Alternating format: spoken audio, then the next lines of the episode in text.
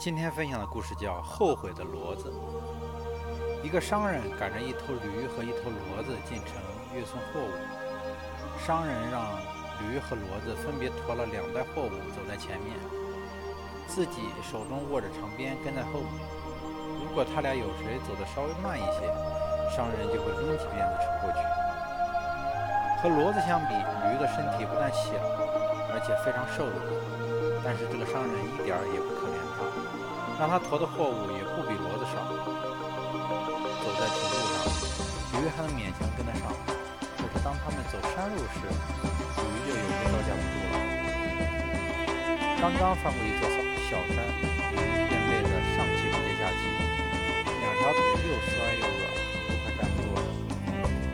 当驴实在坚持不了的时候，：“骡子大哥，老弟，求求你了。”真的有些吃不消了，能把我背上的货物放到你背上去行吗？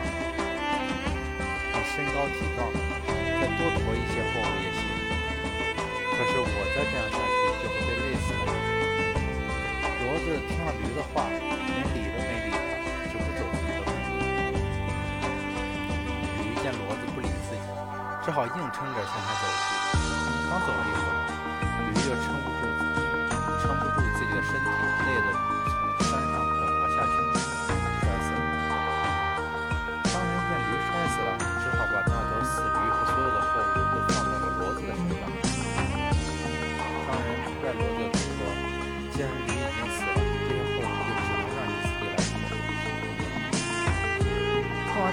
话，骡子可可惜了，他自言自语地说：“如果当初驴子驴子请求我减轻他的负担，我帮助了他，那么现在我也就不会受这么多苦，既要驮着所有的货物，还要驮着驴。”